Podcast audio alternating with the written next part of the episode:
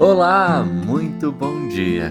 Deus nos abençoe e que a sua paz nos envolva o coração nesse momento de estudo e de reflexão. Eu sou Vitor, o menino, e é com muita alegria que estaremos começando aqui mais um episódio do Café com o Espiritismo. Estamos estudando o livro Encontro Marcado de Emmanuel, lição de número 45.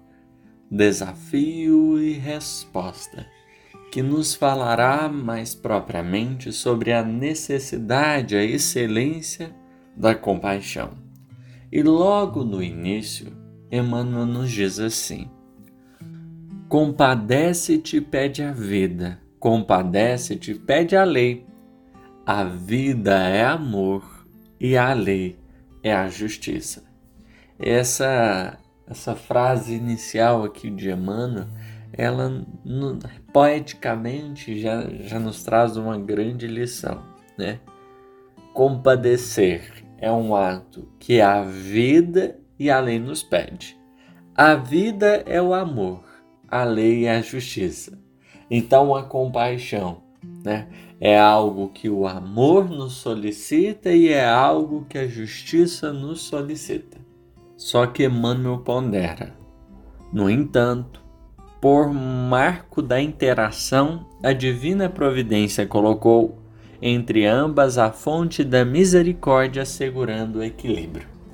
Então, para que as do, o amor e a justiça interagissem vitalmente, a misericórdia, né? ligando uma à outra, está assegurando o equilíbrio para que assim a gente compreenda o justo valor, tanto de uma como de outra. No dizer de Emmanuel, o amor sabe que sem a justiça a estrada mergulharia no caos, e a justiça reconhece que sem amor a, me a meta se perderia nas tramas do ódio.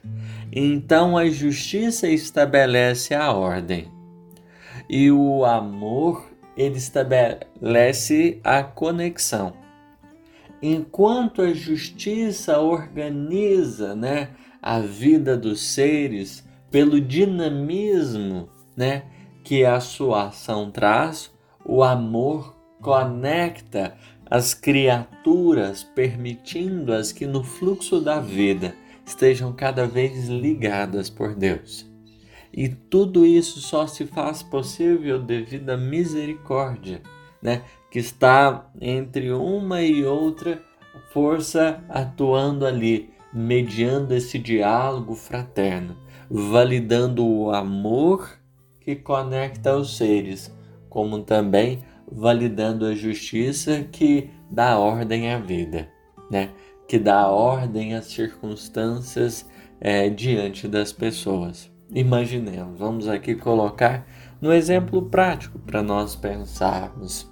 Se um indivíduo vai lá e machuca o outro, normalmente na Terra, qual que é o meio de resolver as situações? O que, que normalmente a gente faz para ter um problema como esse é resolvido? Alguém foi lesado, alguém foi prejudicado, alguém saiu perdendo. Nós, na nossa perspectiva de justiça, né, consideramos que revidar, que a vingança ou seja, o outro perder também, é o meio que teremos de resolução do problema. Então, se eu perdi, o outro também tem que perder. Eu não posso perder sozinho.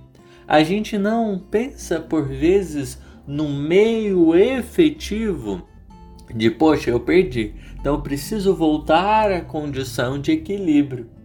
Eu preciso voltar à condição de equilíbrio. Ao invés do outro perder, né? Eu preciso encontrar o meio de voltar à condição ideal. E é nesse particular, né, que enquanto a gente faz da justiça vingança, Deus aplica a justiça como misericórdia. Porque ela introduz diante da convivência dos seres a necessidade do amor. É o amor que, que ajuda a cumprir a justiça. Como? Vamos pensar aqui, né? A pessoa que prejudicou, ela se vê convidada a restituir a, é, o outro naquilo que lesou a outrem. É a chamada reparação. Quem erra é convidado à reparação. Portanto, né, é, e Deus, na sua infinita inteligência, ele propôs o amor como caminho. Aquele que prejudicou, ele vai ter que amar, né? Muitas vezes aprendendo aí, né, a oferecer esse sentimento puro para o outro a quem ele mesmo prejudicou.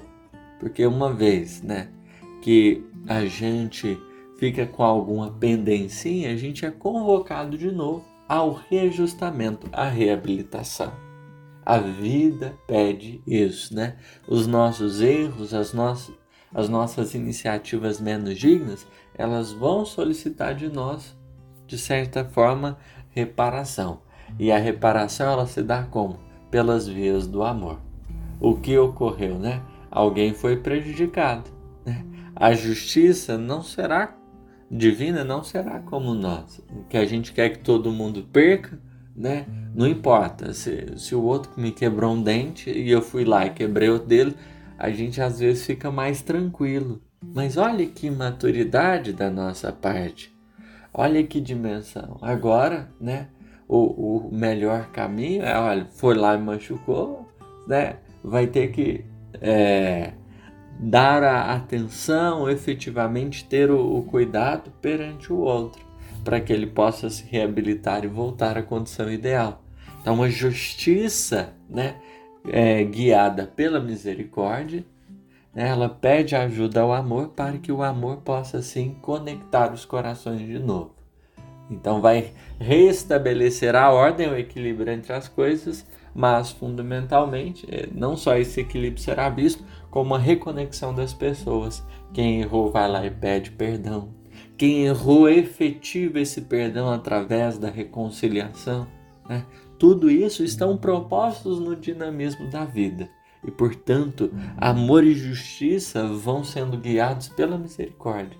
Porque a misericórdia é Deus propondo os nossos destinos. Né? É como se dissesse assim: olha, nós não via, vocês não foram criados para ficar brigando, para ficar prejudicando uns aos outros. Né? Vamos seguir no curso bendito da vida, como irmãos. Né? É essa proposta de vida. Próximo episódio, continuamos mais um pouquinho. Que o Senhor esteja conosco esteja com todos aqueles que nos escutam, nos acompanham e que os Espíritos protetores nos abençoem mais um dia. Que assim seja.